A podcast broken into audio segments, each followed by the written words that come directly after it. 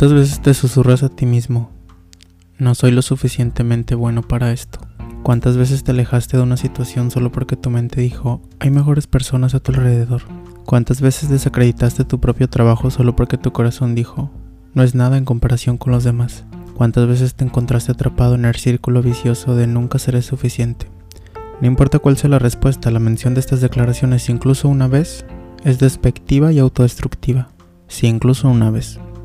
El pensamiento de no soy lo suficientemente bueno ya no es solo un pensamiento, se ha convertido en un estilo de vida. La peor parte es devastador y fatal. El hecho de que hayas perdido varias veces no significa que seas un perdedor. Esas pocas veces no definen quién eres. Nada define quién eres sino tú y tu intención. En realidad eres perfecto. Además, nadie puede hacerte sentir inferior sin tu consentimiento.